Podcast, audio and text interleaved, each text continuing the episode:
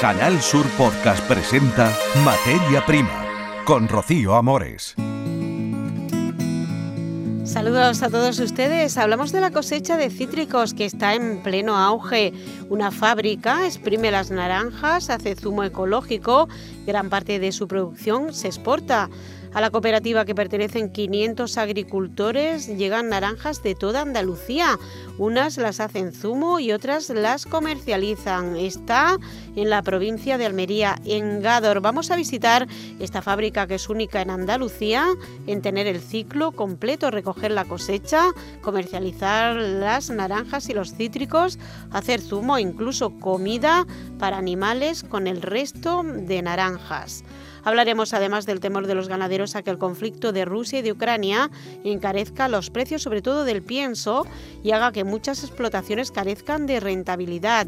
Asaja ha pedido dentro de la PAC, la Política Agraria Común, que la Unión Europea propicie el desarrollo agrícola de cada una de las zonas, que podamos autoabastecernos en toda Europa y no depender de terceros países para evitar crisis como esta que están pensando que se va a dar y que es inminente. Son algunos de los argumentos de nuestra revista de hoy. Realización Antonio Martín y cuentan ustedes con Carlos Juan y les saluda Rocío Amores. Entramos en materia. En Canal Sur Podcast, Materia Prima. Estamos con Juan Torres, él es gerente de la Sociedad Agraria de Transformación de la SAD Cítricos de Landarás, que se encuentra en Gádor. Vamos a hablar de la recolección de cítricos y de cómo se hace zumo en Almería. Juan, muy buenas tardes. Hola, muy buenas tardes. Bueno, cuéntenos, ¿cómo surgió la SAD? Lleva ya unos años funcionando, está compuesta por agricultores que tienen cítrico y estamos en un momento de producción ahora de campaña pues bastante importante, ¿no? En el punto álgido casi. Cuéntenos, Juan. Sí, bueno, la empresa eh, se creó en 1994, inicialmente fueron 12 agricultores de aquí, de la comarca de Landarás, concretamente de Gado, y luego se fueron uniendo para transformarse en una organización de productores de cítricos. Actualmente son 500 agricultores que no solamente están en la provincia de Almería, sino prácticamente están casi todas, los, todas las demás ciudades de, de Andalucía. O sea, tenemos socios en Córdoba, en Sevilla, en Cádiz, en Granada, incluso también algunos en la comunidad valenciana. Nos dedicamos fundamentalmente a la comercialización de, naranja, mandarina y limones ecológicos y también eh, hacemos zumo, zumo ecológico. Casi toda nuestra producción, más del 95%, es producción es producción ecológica. Bueno, ¿y cómo recogen, cómo recolectan, cómo llegan hasta la fábrica eh, las materias primas y en qué momento de la producción se encuentran ahora? Pues bueno, la campaña empieza normalmente en septiembre con las mandarinas tempranas y normalmente terminamos a finales de mayo. ¿eh? Eh, pues normalmente son, nosotros enviamos camiones para que los agricultores, los agricultores en algunos casos lo recolectan ellos y en otros pues lo recolecta la propia, la propia SAT, ¿no? Los que son camiones normalmente de 300, 400 cajas, los agricultores cercanos, y los agricultores de otras provincias pues traen trailers aproximadamente de unos 1.200 cajas. Ahora mismo estamos en la producción, terminando la, la variedad Nabel y comenzando ya la, la Nanelate. Y lo que es el cultivo de la mandarina, pues estamos terminando la, la, la Clemenville. Bueno, ¿y qué hacen ustedes? Hacen zumo, zumo ecológico, ¿no? Sí, nosotros hacemos, eh, porque inicialmente empezamos con el zumo para aprovechar solamente lo que eran los excedentes, los destríos de la fruta. Pero actualmente también traemos naranja directamente del campo para hacer zumo. Hacemos aproximadamente unos 3 millones de litros de zumo anualmente.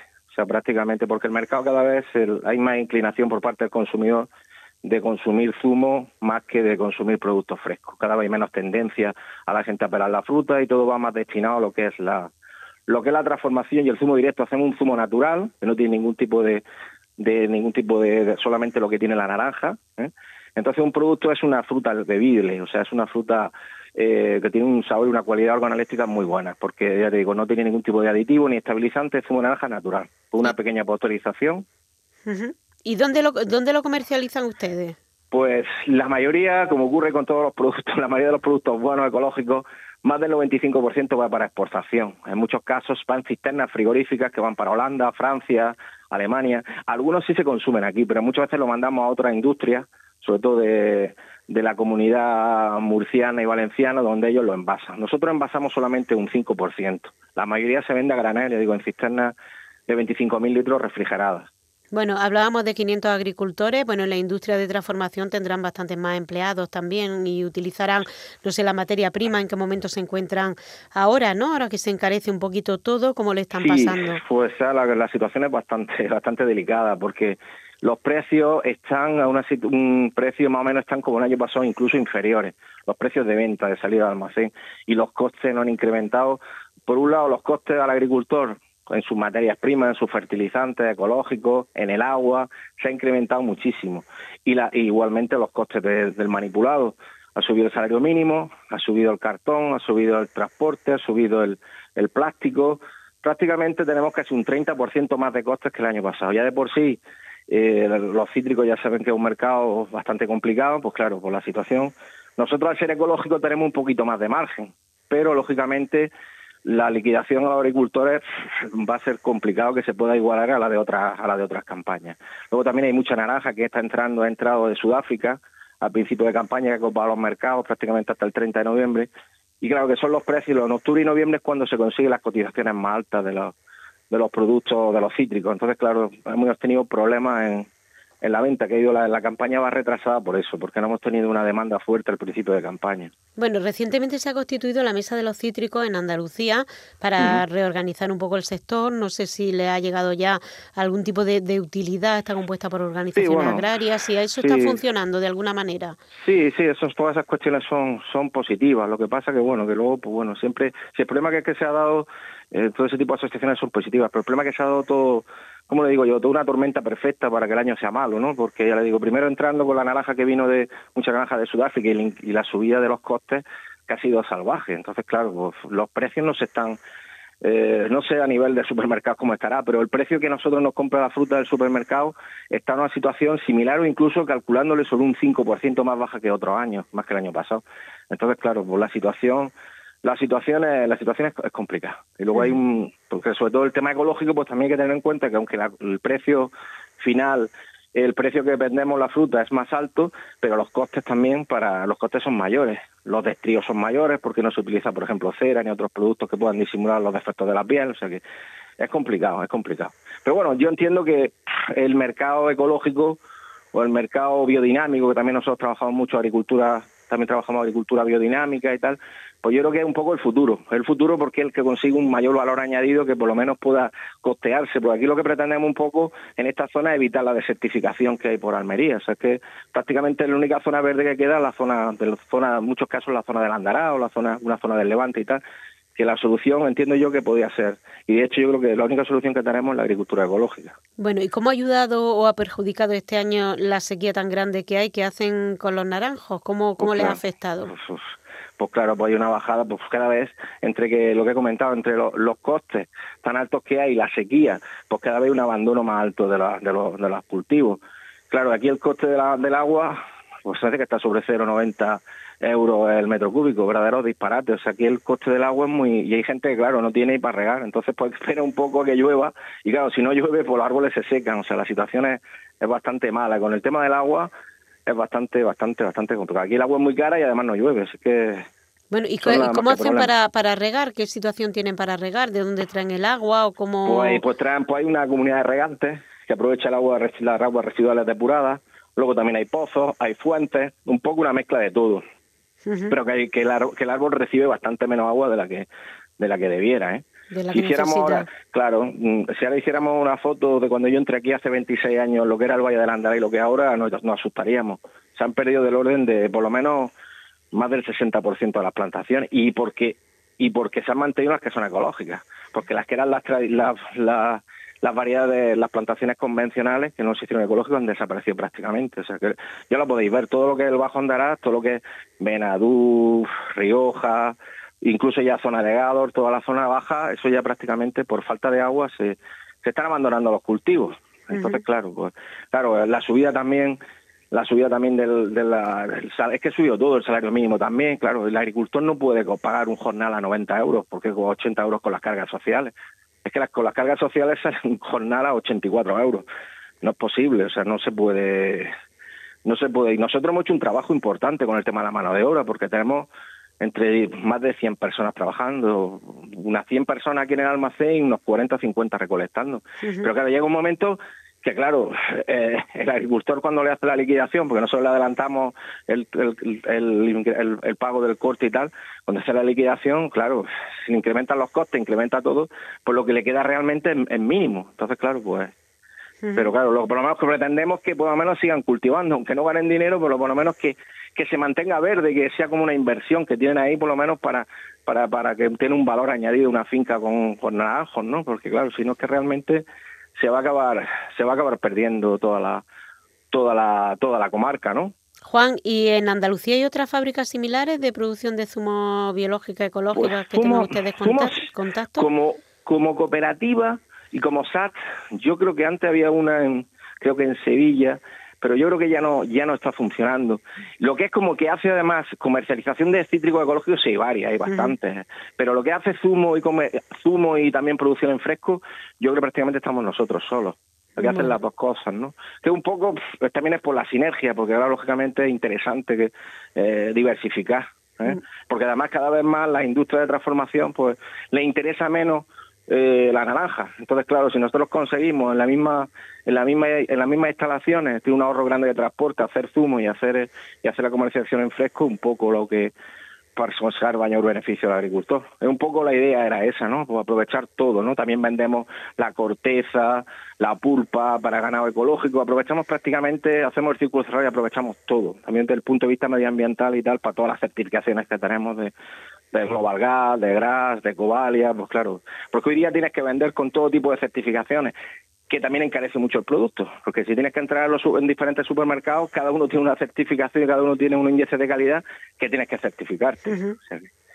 Bueno, pues muy interesante y enhorabuena por esa por esa labor, tanto desde el punto de vista agrícola como de conservar el territorio, de mantener la tradición e incorporarse a la modernidad. Juan Torremo, gracias por haber estado con nosotros, con toda Andalucía. Gracias. muchísimas gracias a vosotros. Un saludo. Escuchas Materia Prima. Canal Sur Podcast. Y hablamos ahora de otras noticias. El precio de la carne comenzará a subir en un plazo de 15 días. Es la previsión de los productores de Huelva y de Cádiz por el encarecimiento de los piensos. El conflicto en Ucrania se va a dejar sentir en el campo andaluz. Vamos a hacer un recorrido, Carlos Juan, porque luego nos vamos a concentrar en una entrevista con Asaja que nos va a explicar muy bien el tema de los piensos. Carlos, adelante. Lo cierto es que en el momento de grabar este podcast eh, a todos nos preocupa bastante además la guerra de Rusia en Ucrania, también en Andalucía, en una fábrica de piensos de San José del Valle, en la provincia de Cádiz, porque tienen la certeza de que esta invasión les va a afectar de manera directa, nos decía Manuel Gutiérrez, jefe de producción de piensos La Jara. Porque Ucrania es el tercer producto de maíz del mundo el cuarto en exportación de maíz hacia afuera y el número uno en centeno. Centeno maíz, materias primas fundamentales para elaborar estos piensos destinados a ganado vacuno y porcino. Los precios no paran de subir. Han subido casi un 40%, también han subido mucho la grasa, aceite y demás. Y un problema es la especulación que hay con el precio de los cereales. Especulación, dice Manuel Gutiérrez, jefe de producción de Piensos Lájara, porque con la pandemia primero y la crisis energética después los cereales se convirtieron en valores refugio en la bolsa. El conflicto en Ucrania agravará el problema y traerá consecuencias. Al precio que están cogiendo los animales y que se están dejando de criar en el campo porque no puede el ganadero echar de comer, pues la carne al final se pondrá muy cara y el pienso también, porque si, si no acompaña el precio de la carne arde el pienso, pues no se puede seguir cebando ni dando de comer a los animales.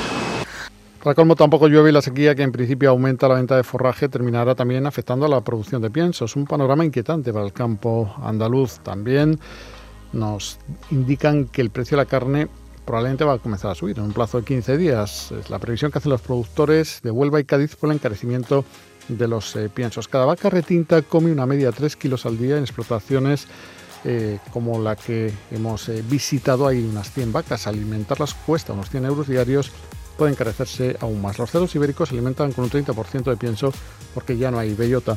Tensiones de precios también, por cierto, para el eh, aceite de girasol, debido a que es un producto que procede de Ucrania. Los productores de aceite de oliva no creen que esta situación les vaya a beneficiar porque eh, son de la opinión de que el consumidor habitual de aceite de girasol se pasará a otros productos como el aceite de palma o el aceite de soja. Y desde enero se encadenan semanas muy cálidas con temperaturas propias de la primavera. Este hecho, que se está convirtiendo en habitual desde hace años, pone en cuestión el equilibrio de los ecosistemas. La organización Life, que también denuncia esta tendencia, apunta graves daños en Doñana y Sierra Nevada. Dice José Eugenio Gutiérrez, delegado de en Andalucía de Life, que estamos viviendo en vivo desajustes claros en la naturaleza. Vemos como las golondrinas llegan antes, las bubillas se quedan, ya no migran como, como antes. Entonces, bueno, se producen desajustes entre mm, floraciones tempranas, que cada vez son más tempranas, los insectos no les da tiempo a, a acoplarse. Las altas temperaturas de enero y febrero, cada vez más constantes, están produciendo desajustes claros en la naturaleza. Los árboles, las plantas florecen antes y los insectos y aves polinizadoras llegan después o no llegan. Hay especies que buscan otras altitudes y otros lugares con nuevas amenazas para su supervivencia. Los cambios de millones de años de acoplamiento entre unas y otras los estamos notando. Raquel Jiménez es profesora de Biología y Ecología en la Universidad de Jaén. Todos estos componentes actúan eh, de forma sinérgica y provocando las, crisis ambientales que, actualmente eh, eh, están mm, acabando con los servicios ecosistémicos y las funciones de los ecosistemas. Para SEO Life, estos eh, cambios, la imposibilidad que está teniendo la naturaleza de regenerarse, también se está notando en nuestros cultivos, en nuestra naturaleza y también en nuestra salud. Llegan enfermedades propias de climas más cálidos.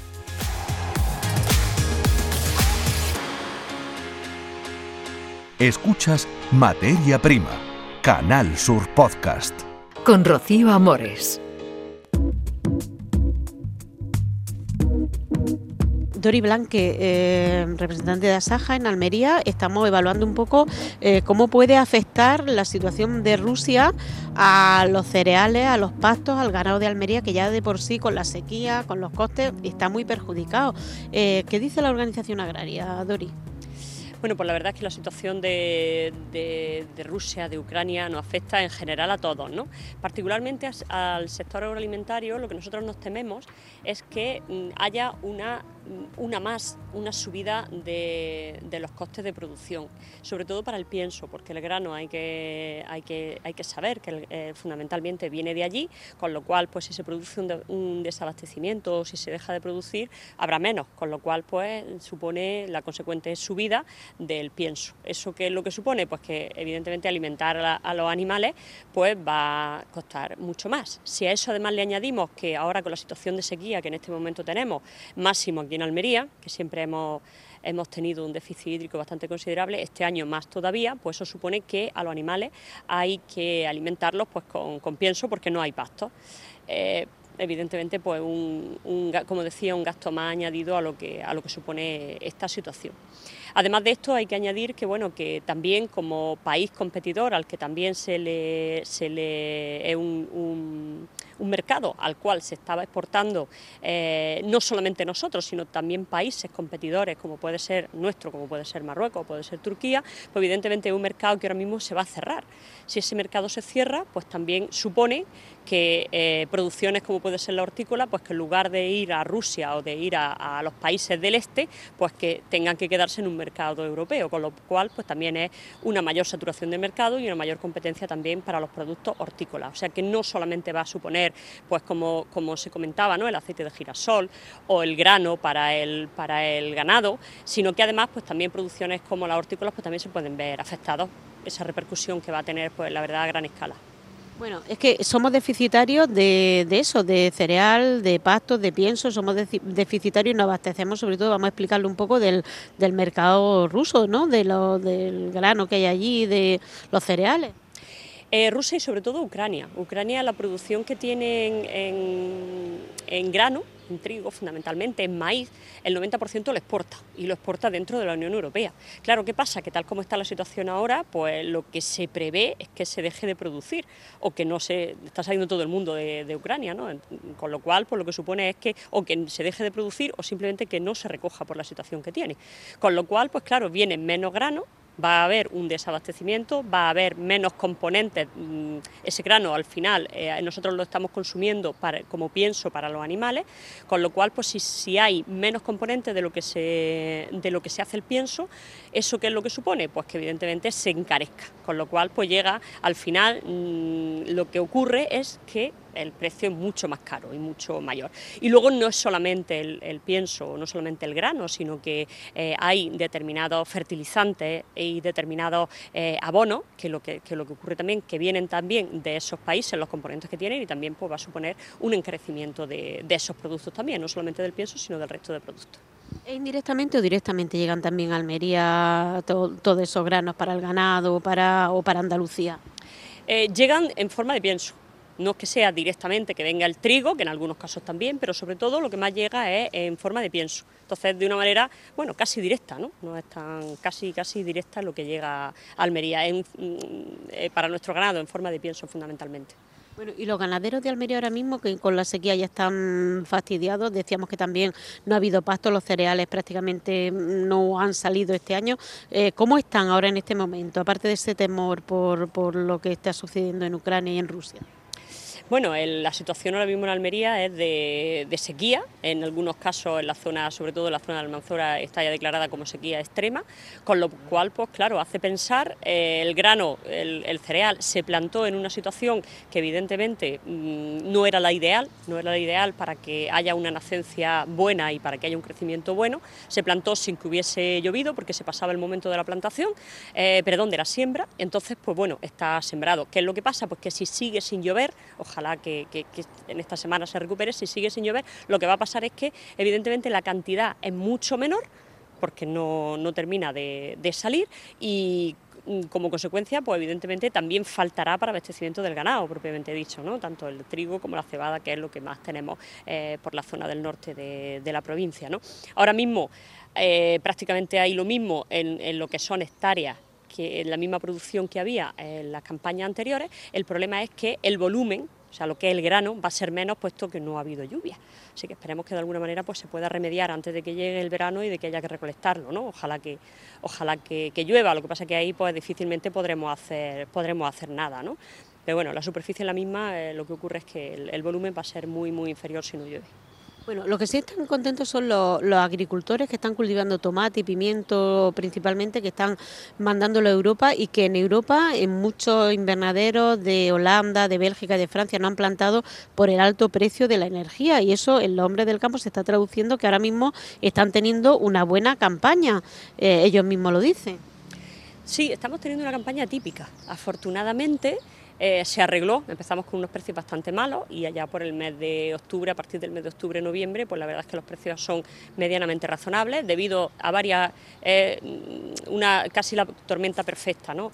Tenemos, pues por ejemplo, que ha subido mucho, los costes también los soportamos nosotros, ¿no? Los costes de la energía eléctrica han subido muchísimo, con lo cual pues hay países que eh, cultivan con mucha energía, electricidad fundamentalmente y calefacción y no se les costea, o sea, no le llega al costo, con lo cual lo que han hecho ha sido pues quitar las plantaciones antes o utilizar menos calefacción con la consecuencia eh, perdida en, productividad. Luego también hay que tener en cuenta que hay, por ejemplo, países como puede ser eh, el norte de Europa y también en, el sur, o en la parte de Italia, que está afectando también mucho enfermedades fitopatológicas, como el, virus del rugoso del, tomate, en Francia también. ¿no? Y luego también, por otra parte, es que la sequía no está afectando prácticamente a todos, no está afectando a, países de Europa y también a competidores nuestros, como puede ser, por ejemplo, eh, Marruecos. ¿no?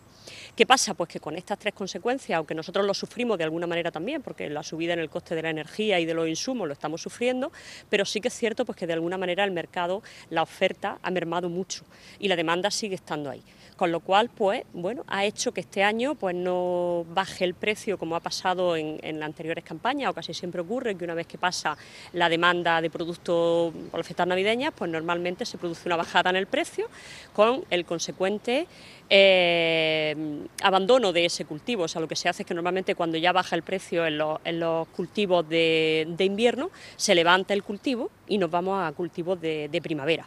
Este año, pues bueno, se está retrasando ese cultivo de primavera-verano sobre todo en melón se ha notado muchísimo, pues porque precisamente al, tener rentabilidad del producto y al tener demanda en el mercado, pues el agricultor va a aprovechar hasta que la planta pues pueda, pueda dar su fruto en, en unas condiciones óptimas de calidad. ¿no? Y ojalá, ojalá que sigamos así en lo que nos queda de campaña de primavera-verano y realmente pues el, melón tenga precio y la sandía que se recupere porque hay que recordar que el año pasado en, eh, la sandía tuvo una campaña bastante desastrosa. Esperemos que este año pues podamos remediarlo un poquito. Bueno, ¿va a haber algún tipo de, cumbre o algún tipo de congreso? ¿Cómo seguís vosotros la evolución de lo que está pasando, eh, por ejemplo, en Rusia y de cómo está afectando, de cómo va a afectar? ¿Hay algún tipo de cónclave que, que vayáis a hacer para analizar esta, esta situación o, bueno, un poquito viéndola venir? Bueno, nosotros es cierto que desde la organización, desde Asaja, estamos muy pendientes de lo que está ocurriendo allí. La verdad es que es muy difícil hacer una previsión de absolutamente nada. La situación es bastante caótica, una situación de conflicto extremo. Hemos llegado, mm, parece que no llegaba, pero finalmente ha llegado, ¿no? Y la verdad es que es una situación bastante complicada, con lo cual pues estamos muy pendientes de la evolución y sobre todo de qué va a pasar con esas producciones que hay allí que nos puedan afectar. Eh, lo que sí que estamos también muy pendientes del tema de la sequía, porque evidentemente hay que también, tenemos que, mm, en la parte que podemos hacer, pues también tenemos que reclamar que esa infraestructura hídrica llegue finalmente a la provincia y que puedan abastecer de agua, porque como esto sigue así, pues en unos meses la verdad es que no vamos a tener eh, abastecimiento de, agua para los cultivos.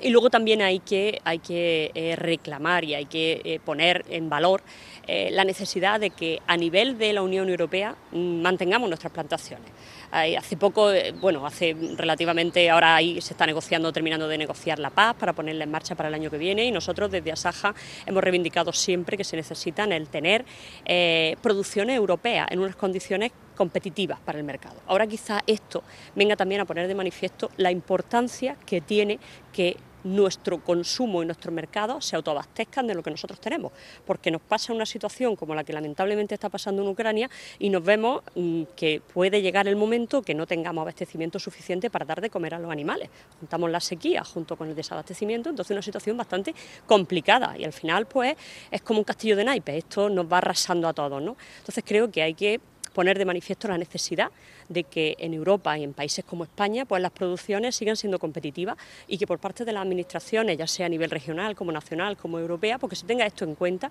y que se haga pues que no se deslocalicen las producciones y que realmente la política agraria común de Europa venga a fijar las producciones en el territorio de Europa. Para que ahora mismo no hay grano, a no ser que sea en Ucrania o en Rusia, ¿no? No hay grano para abastecer a, a nuestros animales, ¿no? Claro, ahora el problema que hay es que mm, sigue habiendo grano, pero el, problema está en que hay, eh, hay que tener en cuenta que todos comemos, o sea, no solamente los animales, sino que tenemos trigo, tenemos que hacer pan, tenemos que hacer comida para animales y también el grano se come por parte de los animales. Cuando estamos dependiendo de un mercado que prácticamente exporta el 80%, el 90% de su producción, estamos hablando de que, a ver, el desabastecimiento posiblemente no se produzca en un espacio corto de tiempo, pero el encarecimiento sí.